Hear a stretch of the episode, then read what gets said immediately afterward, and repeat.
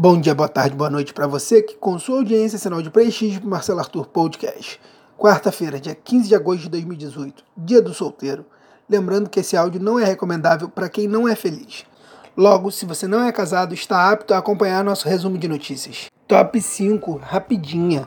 Na saída de motel, o casal diz não ter dinheiro e apresenta cartão do Bolsa Família para pagar despesas. Fonte, isto é. Essa notícia tem uma explicação a longo prazo. Provavelmente o cara estava duro, na hora de aplicar na poupança, e como diria minha avó, com cuspe jeito não existe top estreito. Tá claro que a intenção do casal era investir no motel para conseguir aumentar o valor do benefício. Top 4: Violência. Homem arma sequestro da ex para se passar por herói e reatar o namoro. Fonte: Campo Grande News. Baseando-se na Síndrome de Estocolmo, onde a vítima se relaciona com o sequestrador, na inovadora Síndrome de Campo Grande, é o sequestrador arrependido que quer manter relações sexuais e, pelo visto, parece que ele conseguiu o que queria. Sabemos como é difícil o relacionamento. Desejo muita sorte ao casal, mas acredito que a partir de agora, o homem não poderá se preocupar mais com sua namorada, já que não terá mais tempo de fazer nada além do que ser estuprado na cadeia. Top 3: Tecnologia. Hackers estão invadindo e roubando contas no Instagram.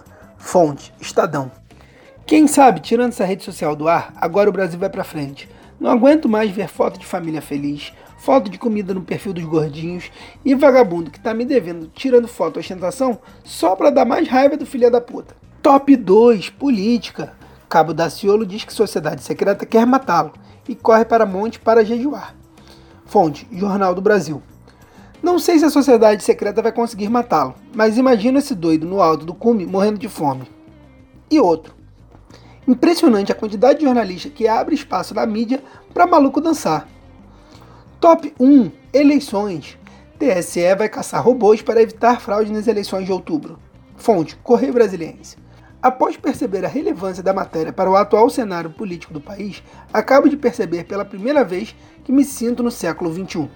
Já até consigo imaginar a revolta da banda larga, a greve dos assistentes virtuais e a guerra dos bitcoins.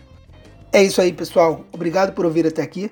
Aceitamos sugestões de notícias e feedbacks no nosso novo grupo do Facebook, chamado Marcelo Arthur Podcast. Venha participar dessa criação coletiva. Quer receber conteúdo exclusivo em seu WhatsApp? Mande seu número para marceloarturo85.gmail.com. Lembrando que o Arthur é com TH, hein? Valeu, galera. Até a próxima.